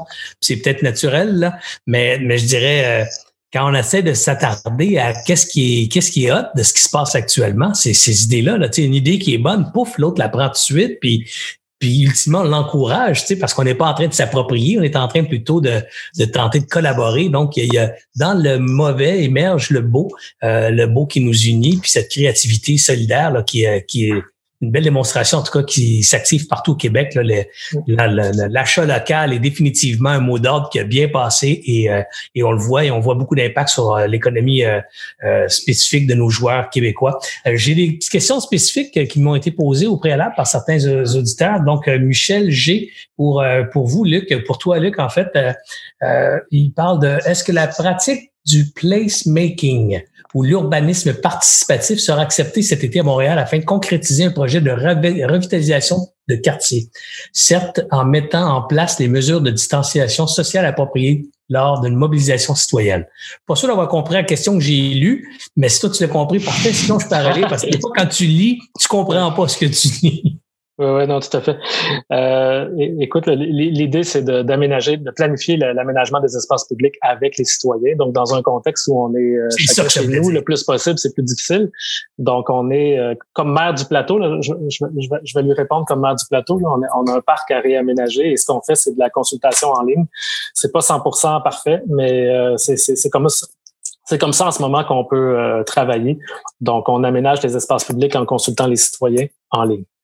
Euh, ouais, puis c'est pas toujours facile. Des fois, quand on est citoyen, on pense qu'on pourrait techniquement, ah, on a une bonne idée, on dit ah, je pourrais faire ça pour ma ville. Pourquoi la ville elle me donne pas ce contrôle à moi? C'est tellement une bonne idée. On oublie aussi que la ville ne peut pas favoriser un citoyen qui a une bonne idée au détriment de d'autres citoyens qui pourraient avoir aussi des bonnes idées.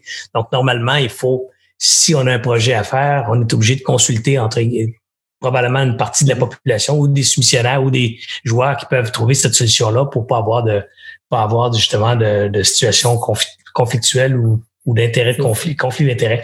Euh, je, je, lis en même temps que je parle, c'est jamais une bien bonne idée. Vous voyez, je fais pas de la télé. la télé, normalement, tu as lu tes questions avant, tu sais c'est quoi la question, tu l'as compris, tu fais juste la répéter. Mais quand elle est à haute voix, on dirait que le cerveau fait pas la même chose. En tout cas, peu importe. J'ai une autre question pour, pour toi, Luc. Daniel, cette fois-ci, dit, est-ce que la Ville de Montréal, puis ça, je trouve intéressant, est-ce que la Ville de Montréal prévoit redistribuer une partie du financement normalement destiné au transport en commun vers des alternatives durables et permettant la distanciation sociale, comme mm. techniquement le transport en commun risque d'être moins utilisé dans les prochains, dans les prochains 6, 8, 10, 12 mois. Est-ce que une partie du financement pourrait être redistribuée ailleurs pour, pour aider d'autres types de, d'initiatives plus durables? Ça, c'est vraiment euh, pas comme ça. Que piège. Hein? non, pas du tout. En fait, quand on regarde l'enjeu financier qu'on a, les villes, c'est parce que nous, on contribue au financement du transport en commun, les villes, et le transport en commun, il est maintenu. C'est juste qu'il y a une capacité moindre de déplacement. Il y a moins de personnes par autobus mais il nous coûte aussi cher. Ah oui, c'est zéro revenu parce que les gens rentrent par en arrière et ils payent pas. Donc là, euh, c'est une partie du déficit qu'on pense qu'il va falloir que le gouvernement nous aide parce qu'on n'y arrivera pas, c'est pour assumer les pertes de revenus du transport en commun. Donc, on n'a pas de l'argent de lousse qu'on peut remettre ailleurs. Par contre, euh, la question de, des transports actifs est hyper importante. Puis c'est pour ça, tantôt, je disais qu'on planifie la suite. Et une des, des, des compétences des villes, c'est planifier l'aménagement. Si les gens ils peuvent pas venir travailler, au moins peuvent venir en transport en commun, faut qu'ils restent chez eux, télétravail au maximum. Faut qu'on demande aux employeurs d'ajuster les horaires pour que tout le monde soit pas en même temps. Mais il va falloir faire de l'espace beaucoup plus pour les déplacements à vélo. Cette année, ça va être l'année du vélo parce que les gens vont aller travailler en auto parce qu'ils ont en auto à vélo parce qu'ils ont peur. Si tout le monde vient en, auto, euh, ça va être jamais partout. Là, donc, il faut vraiment faire de la place aussi pour que les gens viennent à vélo euh, en compensation de la capacité plus limitée du transport en commun. Une autre question spécifique cette fois-ci pour, euh, pour Philippe. Euh, elle vient de Marie-Claude. Marie-Claude euh, pose sa question comme suit. C'est un long texte. Alors, je t'ai pas lu devant cette fois-ci, Philippe. Je vais l'apprendre en même temps que toi. Alors, Marie-Claude a dit, je suis copropriétaire d'un centre de beauté Confidence à Sherbrooke, coiffeur et esthétique, qui embauche plus de 30 personnes. Donc, c'est quand même impressionnant. un centre de beauté, 30 personnes. Monsieur Philippe Cadieux, la SCU, est une aide précieuse pour les compagnies qui restent en opération. Cette aide comporte des limites dans le temps et ne couvre qu'une période de trois mois. Euh, compte tenu de notre secteur d'activité et des mesures provinciales qui ne permettent toujours pas de réouvrir, il serait donc impossible de bénéficier de cette subvention qui se démarque d'un financement endettant la compagnie alors que nous sommes actuellement dans l'impossibilité de générer des revenus. Avez-vous imaginé une forme d'aide sous forme de subvention similaire à la SSCU pour euh, pallier à ce secteur d'activité qui compte plusieurs établissements en Estrie? Évidemment, son secteur d'activité est probablement plein d'autres euh, du, même style, du même acabit. Ben, pour l'instant, non, on n'est pas dans des subventions. De toute façon, la, capacité d'une ville, premièrement, on n'a pas les mêmes pouvoirs que, que Montréal notamment ou euh, d'autres grandes villes. Euh, dans notre cas, euh, on n'est pas dans des subventions directes. On n'est pas là du tout. Par contre, je dis ça aujourd'hui, puis personne ne sait c'est quoi l'épée de Damoclès qu'on a au-dessus de la tête. Puis c'est d'ailleurs, euh, c'est pour ça que euh, actuellement, ce qu'on fait beaucoup, notamment au-delà de toutes les mesures d'urgence qu'on a mises en place, c'est de faire un diagnostic. On a euh, d'ailleurs, on a fait un grand sondage à travers toute la ville et on a eu plus de 1000 répondants. On a à peu près 5500 places d'affaires à Cherbourg. Et on, ça nous permet d'avoir un portrait clair. Évidemment, je dis ça Aujourd'hui, c'est sûr que la dame qui a posé cette question-là, un diagnostic, ça ne l'aide pas. Mais ce que ça va nous aider à faire, c'est de voir est-ce qu'il y a des mesures euh, manquantes? Est-ce qu'il y a d'autres choses qu'on peut faire? Puis, tu sais, un élément qu'on n'a pas parlé beaucoup, là, c'est aussi les pouvoirs qui sont attribués aux municipalités. Parce que, effectivement, dans le cadre réglementaire actuel, on est comme un peu menotté pour agir dans une situation de crise comme celle qu'on vit aujourd'hui. Donc, euh, autant euh, chaque geste qu'on doit faire, on doit se référer au palier euh, gouvernemental supérieur.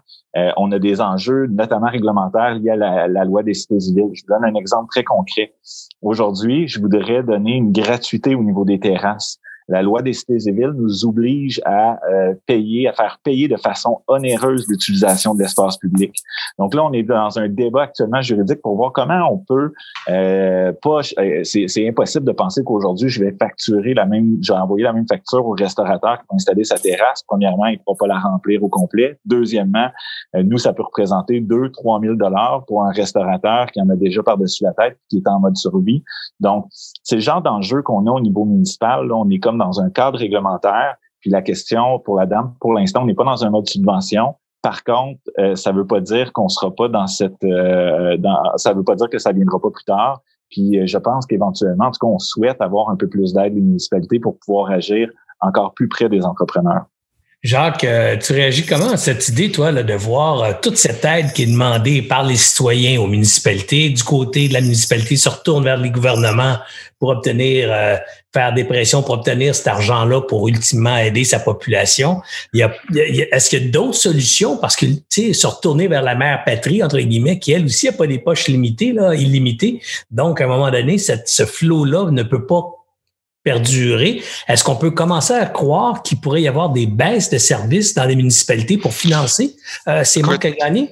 C'est une excellente question. Euh, la, ville de Québec, la planification de déficit sur deux ans, c'est plus ou moins 200 millions. Euh, J'imagine à Montréal, ça doit être des chiffres euh, astronomiques. Euh, on a vu que Vancouver a annoncé que s'ils n'avaient pas d'aide, ils tombaient en faillite très rapidement. Euh, donc c'est clair que, comme on vient de l'expliquer, les, les, revenus de ville, c'est euh, uniquement la taxation euh, et d'autre part les, les, octrois gouvernementaux, essentiellement du provincial. Tu sais, tous nos tous nos programmes de financement, ce sont des programmes qui nous sont euh, versés par le gouvernement du Québec. Euh, donc c'est sûr que c'est pas un robinet sans fin. Euh, si la situation perdure trop longtemps, à un moment donné, on va se trouver dans une impasse. Il y a une évidence là. Euh, là malheureusement, il va y avoir des choix à faire là, euh, dans le sens que c'est la même chose qu'en entreprise. À un moment donné, tu as, plusieurs avenues, puis il y a ce que tu voudrais faire, puis il y a ce que tu peux faire. Et euh, le, le, monde municipal va devoir vraiment faire des choix stratégiques pour mettre son argent et ces ressources là où on pense que ça va avoir le plus d'impact. mais c'est vrai que les grands enjeux macroéconomiques qui nous dépassent complètement, comme Philippe vient de dire, c'est complètement en, dehors des, des pouvoirs que les municipalités ont. si la crise avait été très courte, on aurait pu euh, espérer une relance très rapide. Plus la, plus la crise dure, plus la, la, relance sera difficile. Euh, on peut pas espérer. C'est pour faire euh, un résumé très rapide, mais Québec, il y a quelques, jusqu'à il y a quelques mois, on était vraiment les champions en termes de développement économique. On avait des, des taux records en termes d'activité, euh, un taux de chômage à moins de 3%, puis euh, des taux de croissance phénoménaux depuis les dernières décennies. Puis là, la machine, elle a arrêté net.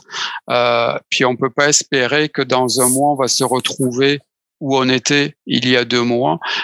si par ailleurs tout le monde euh, coupe l'accès aux exportations, au voyage, au tourisme. Euh, donc, euh, il va vraiment y avoir des, des choix qui, qui vont devoir être faits. Nous, du point de vue des comment dire des organisations municipales, on, peut faire des on peut faire des propositions, on peut évaluer des options, mais au final, ce sont des choix politiques qui vont devoir être faits. Ouais, puis euh, ça me fait penser à ce qui s'est passé en Italie où euh, les choix médicaux étaient déchirants à faire entre patient A et patient B. Mais quand le choix, il va falloir que tu privilégies un des deux patients. J'ai l'impression que socialement, je dis pas le gouvernement provincial, ni fédéral, ni municipal, je parle socialement, nous, on va devoir accepter faire des choix difficiles et des compromis difficiles, mais on pourra pas maintenir la situation actuelle si euh, on reprend pas la, la, la, roue, là, si on retourne pas faire marcher l'économie, euh, on va se ramasser. Puis comme tu le disais, Jacques, très rapidement, parce que chaque semaine qui s'ajoute a des répercussions importantes sur sur l'ensemble de ce de cette de cette table de domino là entre guillemets là. Puis si on pousse trop fort sur le premier, là, ça va finir par tomber. Puis là, ben, les dominos vont se mettre à s'en suivre les les uns les autres. Alors reprendre l'économie, refaire travailler le Québec, remettre la machine en marche, c'est important pour d'autres qui ont l'air moins, euh, euh, je dirais, humbles ou, euh, nobles. Mais moi, quand je les regarde, je les trouve tout aussi importantes parce que c'est un autre mal qui, qui va nous affliger, qui ne sera pas le mal d'une maladie infectieuse, mais qui va être des dépressions, des faillites, des suicides, des, la vulnérabilité, la, la de, de, la difficulté de vivre, entre guillemets, peut-être même des problèmes plus graves aussi dans le, climat social et la tenue, la, paix sociale. Donc, je pense que c'est important de, de trouver des façons de s'adapter. Et sans vouloir finir ou continuer sur une note plutôt euh, apocalyptique, j'aimerais ça plutôt vous lancer un petit défi avant de, euh, surtout avant de laisser peut-être partir notre ami Luc qui, a, qui avait des responsabilités familiales qui nous disait autour de 8h30, 9h moins 20. Luc, juste pour le fun, si je te pose la question, toi, Luc, là, de qu'est-ce que tu vois de beau économiquement dans ce qui se passe actuellement? Si tu étais un entrepreneur, qu'est-ce, que tu retiens qui peut être beau, peut être inspirant dans, dans la crise qu'on traverse? Puis les deux autres, vous avez le temps d'y penser. Là. mais, je commence avec toi, Luc. Alors. on en voit, on en voit plein. Là, je veux dire, les entrepreneurs sont créatifs, puis on le voit. Là, je veux dire, il y a plein de, de, de solutions qui se passent. Moi, je suis super content que euh, le, le, commerce, là, il était déjà en difficulté avant la crise, hein, avec toute l'arrivée, la montée fulgurante du commerce en ligne, des géants du web, etc. Le commerce local, c'était déjà un enjeu, on en parlait beaucoup. Et pendant la crise, ben, euh, à Montréal, on a développé la ville, on a soutenu la mise en place d'un système de livraison. Donc, on accompagne les commerçants pour qu'ils fassent le virage numérique parce qu'ils l'avaient pas fait. Et là, c'était une façon de rester en vie, c'était de faire ça parce que là, ils pouvaient pas être ouverts. Donc, ça les a incités à le faire. Donc, on les a formés. Là, maintenant, on donne des subventions, on les aide à le faire. Puis, on a accompagné ça d'un système de livraison à vélo. Dans les quartiers centraux, là, les livraisons à vélo, c'est ça qui est le plus efficace. C'est plus rapide qu'en auto parce qu'en auto ou en camion, tu cherches.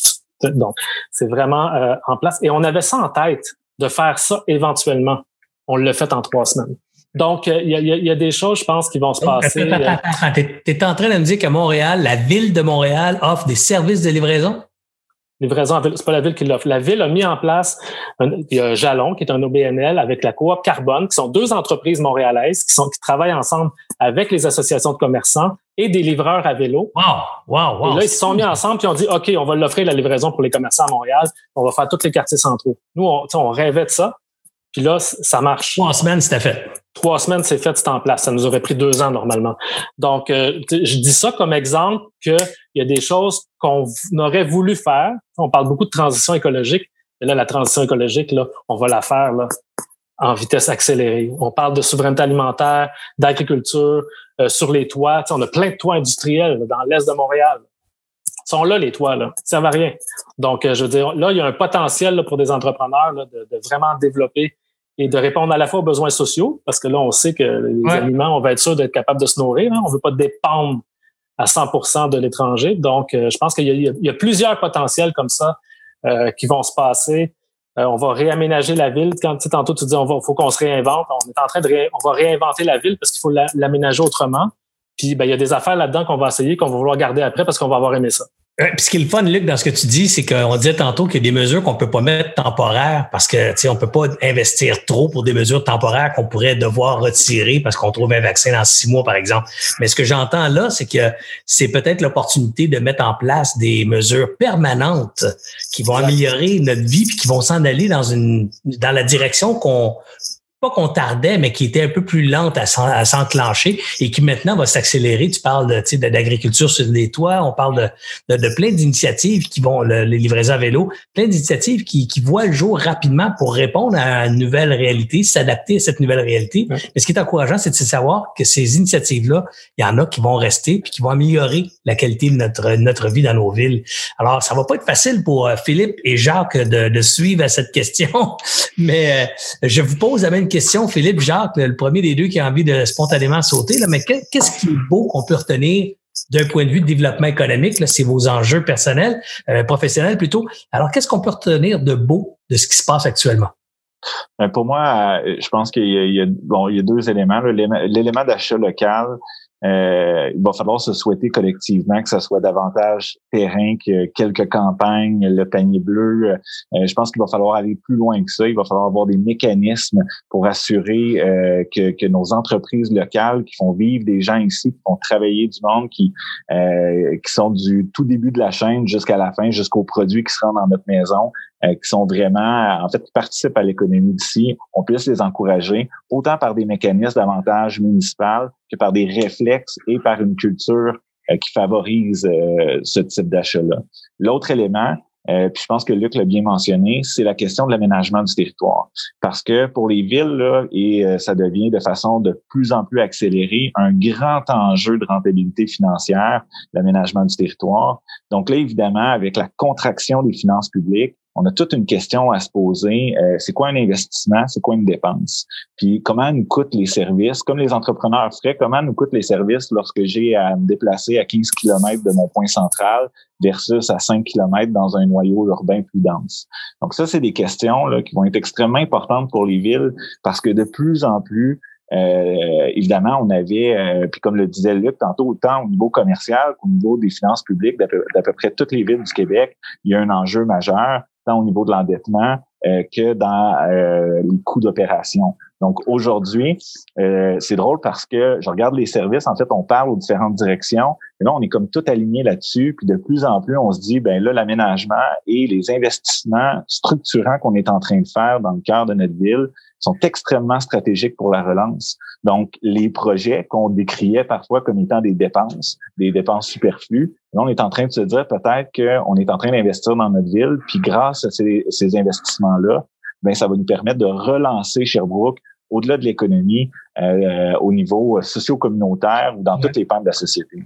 Et peut-être aussi pour assurer aussi les auditeurs à certains égards, il, faut, il faut se rappeler qu'une municipalité comme un État, quand on emprunte puis on s'endette pour l'avenir, on peut s'endetter pour 50 ans. C'est sûr que c'est pas sympathique parce que ça veut dire que c'est 50 ans de, de, de, futures générations qui vont devoir payer. Mais c'est ça où la mort, entre guillemets, là, je fais une image dramatique, là, mais c'est alors c'est pas la mort, là, mais ce que je veux dire, c'est c'est parfois la solution de s'emprunter puis de mettre, euh, on le fait pour des maisons, on va hypothéquer sa vie 25 prochaines années pour jouir d'une maison aujourd'hui au lieu de, d'accumuler de l'argent puis de l'acheter dans 25 ans. Ben, c'est un peu ce qui se passe actuellement, la crise aujourd'hui. On peut se permettre d'emprunter puis d'étirer la dette sur plusieurs générations ou du moins plusieurs décennies pour permettre de passer à tout le monde de passer à travers ça aujourd'hui. Évidemment, d'espérer avoir pas trop endetté pour avoir un futur qui ne sera pas juste, qui servira pas juste à payer la dette. Là. Euh, Jacques, rapidement, j'ai joué l'économiste alors que je suis vraiment pourri en vulgarisation économique. Là, mais ceci étant dit, j'ai tenté d'essayer de faire comprendre que la dette c'est pas une catastrophe non plus. c'est juste, c'est juste de s'offrir aujourd'hui les moyens de passer à travers. Jacques, je te pose une question maintenant de toi, de ton point de vue de ville de Québec qu'est-ce qu'il y a de bon dans tout ce qui se passe? Ouais. Avant de répondre, je vais juste faire du chemin sur ce que tu venais, ce que tu viens de dire. C'est un un des gros avantages du, du, Canada et du Québec et de certaines de nos villes aussi. C'est vrai que en termes de, de, gestion des budgets des dernières années, euh, de, de, de, taux d'endettement par rapport au PIB, euh, on a vraiment des capacités d'endettement très supérieures si on se compare aux pays européens. Euh, donc ça, c'est sûr que c'est un gros avantage qu'on a au Canada par rapport à ça. récemment, là, on, fait, on figure, je pense, un top 5 à sa planète. C'est ça, c'est ça. On, a, on, a, on a des taux de crédit euh, les meilleurs au monde. Et même en s'endettant beaucoup, on rejoindrait même pas le taux d'endettement avant crise de plusieurs pays européens. Donc c'est sûr que ça, c'est un gros avantage. Une fois qu'on a dit ça, ça ne veut pas dire qu'il faut jeter des milliards par les fenêtres non plus, mais au moins on a cet avantage-là. Pour revenir à ta question, moi, je vous amènerai un peu sur le concept d'innovation durable. Euh, c'est la, la, rencontre de l'innovation, donc du point de vue de la technologie, mais de lui faire rencontrer l'environnement, le social, la santé. Euh, l'innovation des dernières années a été une innovation très mercantile, on va dire. Hein. Ça a été toujours l'innovation pour vendre une nouvelle bébelle ou euh, euh Tandis que là, de plus en plus, on voit apparaître ce concept-là. Moi, je pense qu'il y a beaucoup de pistes à creuser là-dedans. Euh, donc, l'innovation technologique, elle soit euh, considérée vraiment de son point de vue euh, des impacts environnementaux et sociaux. Et euh, c'est une des grandes forces du, du Québec. Euh, toute notre capacité de, de créativité, d'innovation, on a de, autant Sherbrooke, Montréal que Québec, on est trois villes universitaires avec euh, des très beaux centres de recherche et très belles capacités. Et euh, donc, tout ce savoir-là, euh, ces innovations-là, on peut vraiment les mettre à profit dans une autre approche qui, qui, qui, aurait des impacts plus long terme d'un point de vue environnemental et sociétal. Messieurs, écoutez, je vois l'heure déjà de 9h moins 10. Euh, je t'avais dit entre 8h30 et 9h. Euh, J'avais du fun à vous poser toutes sortes de questions à jaser, mais là, c'est plus pas juste mon talk personnel. J'ai vos vies personnelles à respecter euh, et celles de nos auditeurs aussi et de toute l'équipe. Alors, encore une fois, un immense merci euh, d'avoir euh, consacré une partie de votre soirée à la communauté entrepreneuriale québécoise. Euh, c'est tout en votre honneur et je remercie aussi vos, employeurs qui ont permis ça. je sais qu'il fallait évidemment obtenir l'autorisation pour être avec nous ce soir. Alors, un gros merci à tous ceux qui ont rendu ça possible. Évidemment, vous personnellement, c'est du temps de votre vie à vous à soir que vous avez consacré à, la communauté des entrepreneurs québécois et québécoises. Alors, un gros, gros merci, vraiment. Quant à vous, euh, non, tiens, euh, j'aime ça faire ça. Un petit 15-20 secondes, un petit mot de la fin. Est-ce qu'il y en a un qui. Euh, on, peut, on peut faire ça tout, tout le monde. Là? Je vois Luc qui part à rire. Ah, tabarouette, non, non, c'est parce que je, je, voulais ajouter quelque chose. Je me j'aurais pas l'occasion de le dire. voilà, je te donne l'occasion. Un petit mot de la fin chacun, OK? Non, mais parce que dans, dans ce qui est. Tu disais qu'est-ce qui sort de beau, tu sais, je dis la solidarité, là, ça a été tellement extraordinaire, là, à la fois avec les personnes vraiment en difficulté, euh, la solidarité entre les entrepreneurs. Nous, régulièrement, là, des entreprises, des organismes, etc., nous contactent et nous des universités, qu'est-ce qu'on peut faire pour vous aider? Donc, ça, je, je trouve qu'il y a vraiment quelque chose, c'est pas dans une relation marchande, c'est qu'est-ce qu'on peut faire pour aider, pour contribuer? Et ça, c'est, euh, je pense que c'est vrai que c'est beau. C'est beau que, que d'avoir vu ça, d'avoir été témoin de ça. Tous les gens qui sont engagés, des groupes de citoyens qui ont qui sont organisés, des bénévoles qui sont mis à faire de la livraison pour des personnes âgées. il y a eu plein, plein, plein d'initiatives. C'est assez extraordinaire. Moi, je le dis tantôt, je le répète encore, on est plus proche qu'on l'a jamais été. Moi, je regarde ce qui se passe ce soir. Tu sais, là, Sherbrooke, Montréal, Québec, euh, Carignan, on est quatre, on se connaît pas, on passe une heure et quelques ensemble à, à parler d'économie, d'entrepreneuriat et, et ça s'est fait avec deux coups de téléphone, un courriel, pif paf. C'est des choses qu'on n'imaginait pas voir possible il y a quelques semaines à peine, puis aujourd'hui, spontanément, les gens sont là. on n'est pas là pour de l'argent, comme tu viens de le dire, Luc, on est là pour s'entraider. Cette solidarité-là est, belle et touchante à voir. Je te voyais, Jacques, vouloir peut-être aussi compléter avec un petit mot de la fin. Oui, juste pour dire que évidemment, là, on est dans une situation qui est loin d'être facile et puis on, a beaucoup de, de, compassion pour euh, ce que vivent de nombreux entrepreneurs. On comprend que c'est vraiment une une situation qui est extrêmement euh, pénible et, et difficile. Euh, ce qu'on veut dire aussi, c'est que oui, il y a la situation actuelle avec les programmes d'urgence, mais il y a aussi des, toute l'aide qui peut être apportée pour les gens face à la relance. Euh, donc, euh, dans quelques semaines, peut-être quelques mois, euh, mais euh, s'il y a des projets qui sont en lien avec la relance, avec des nouveaux modèles d'affaires, on va être là, on a des programmes. Nous, on met à peu près 20 millions par an euh, en termes de, de financement euh, euh, de, de, subventions, beaucoup en lien avec euh, l'innovation. Euh, et ces programmes-là existent toujours. donc, je comprends que c'est pas le moment où forcément beaucoup de gens veulent entendre ça, mais quand vous allez être prêt à revoir vos modèles d'affaires, il, y aura toujours des, des programmes en lien avec ces aspects-là. Ben, au contraire, Jacques, moi, je pense que c'est un, un, c'est un excellent dernier commentaire parce que on pourrait lancer les gens ce soir avec cette piste-là. Si vous êtes créatif, si vous avez des idées innovantes, des façons différentes de faire les choses qui peuvent améliorer la situation, la qualité de vie, euh, l'économie, le rendement, la productivité, l'exportation. Bref, au Québec, on est un peu, moi j'ai toujours dit, on est un peu résilient. La température, c'est pas facile. C'est beau nos saisons, nos quatre saisons, mais les changements, les variations de saison font qu'il faut s'adapter. Et ça, on a ça dans le sens, s'adapter au froid d'hiver, à l'humidité.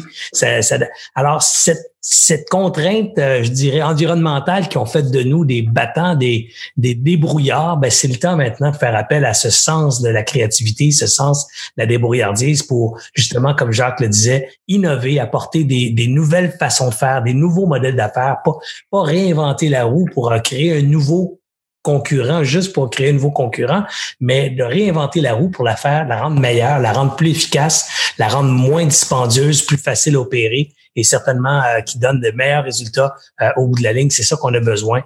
Euh, définitivement, moi, Jacques, j'encourage j'encourage tous les créatifs à aller te voir, aller voir nos villes, aller voir nos, nos bailleurs de fonds, nos anges Québec, nos anges financiers, nos prêteurs. Allez les voir, cognez aux portes, puis acceptez pas un premier nom. Tu sais, des fois, les gens se font dire non, puis ils arrêtent. Moi, je suis sollicité, vous le devinez, énormément parce que je suis, je suis vu par la, une partie de la communauté comme quelqu'un qui peut aider. Alors, ils ont besoin d'aide, ils m'appellent tous et, et je leur dis, je peux pas tous vous aider. Alors, ma réponse, ça va être non, mais prends pas mon nom comme la fin de ton projet, prends-le comme une étape. Tu sais, c'est continuer, même s'il y a un nom, il peut en avoir un deuxième, un troisième, un huitième. À un moment donné, euh, vous allez apprendre à travers toutes chacune de ces étapes-là et euh, ultimement arriver à, mettre au monde ce projet qui, qui vous anime et qui a certainement sa place dans, dans l'économie. Philippe, euh, je te laisse le mot de la fin alors. Ben, en fait, vous m'avez euh, enlevé toutes mes bonnes idées, mais euh, bref, euh, c'est tout le temps plate de passer le dernier comme ça. Mais bref, euh, ben, j'irais, moi, moi, ce que j'avais en tête, c'est vraiment ça, c'était la résilience. Parce que, en fait, on, on le sait même pas jusqu'à quel point on peut s'adapter à ces situations-là. C'est une crise historique qu'on est en train de vivre là. Et on, on c'est plate à dire, là, mais on va en vivre d'autres pour des raisons environnementales ou un paquet d'autres raisons qui va faire en sorte que nos villes euh, en fait, nos villes, nos pays, les, les, les, humains que nous sommes, on va devoir s'adapter, euh, on va devoir faire preuve de résilience. Et je pense que ça, ce qui est intéressant, c'est que les entrepreneurs sont déjà habitués de faire preuve de résilience à plusieurs égards. Pour la plupart d'entre eux, ont, ont tout mis euh, leur passion, ont tout mis sur la table pour créer leurs entreprises, pour s'assurer de vivre de leur passion. Donc, c'est sûr que c'est un appel euh, c'est un appel à, la, résilience. C'est sûr qu'au jour le jour, ça l'aide pas toujours, mais en même temps, je pense que euh, je suis certain qu'on va réussir à se transformer, puis on va utiliser dans le fond la crise qu'on est en train de vivre comme étant une opportunité. Puis on le voit, il y en a déjà plusieurs qui l'ont fait dans les dernières semaines. Donc, euh, si on est capable de faire ça encore un petit peu là, puis de tenir, ben moi je pense qu'on va sortir de ça, puis euh, on va réussir à, à, mettre en place des choses qu'on pensait même pas possible il y a de ça quelques quelques mois. Ben, écoutez, messieurs, encore une fois, un gros merci. J'en rajoute pas plus. Il est déjà 9h moins 5. On a dépassé largement notre, notre horaire. Et, euh, mais nous, on dit toujours aux gens, de 7h30 à 9h, comme ça. Si on a fini plus le bonheur, tout le monde est content. Puis si on finit juste à temps, ils disent, wow, ils respectent leur horaire. Alors, un gros merci encore, messieurs, d'avoir accepté mon invitation. Et qui sait, je vous relancerai peut-être euh, une autre invitation dans les prochaines semaines euh, pour, euh, pour voir la suite des choses ou peut-être collaborer à, à d'autres points de vue sur l'entrepreneuriat. Encore une fois, merci à vous, messieurs. Merci à vous tous d'avoir été là ce soir. N'oubliez pas de partager le lien dans votre entourage Ça coûte pas cher, ça fait juste cher. Ça aide, ça aide toute la communauté d'Alias à se faire voir et du coup à financer ses propres activités. Nous aussi, on a besoin de financer nos activités et on le fait avec des commanditaires et les commanditaires sont présents quand vous êtes présent. Alors, plus on donne de contenu, plus vous le regardez, plus vous le distribuez, plus cette roue-là peut tourner et ça garde Alias très accessible. Ça vous coûte pas une en fait parce que c'est les commanditaires qui payent. Sur ce, euh, sur cette petite note de partage de commentaires et de, et de plaisir d'être avec vous ce soir, je vous remercie d'avoir été là. On se voit jeudi prochain, même heure, 19h30 pour une autre grande discussion entre entrepreneurs. Ici Serge Beauchemin, alias Entrepreneur.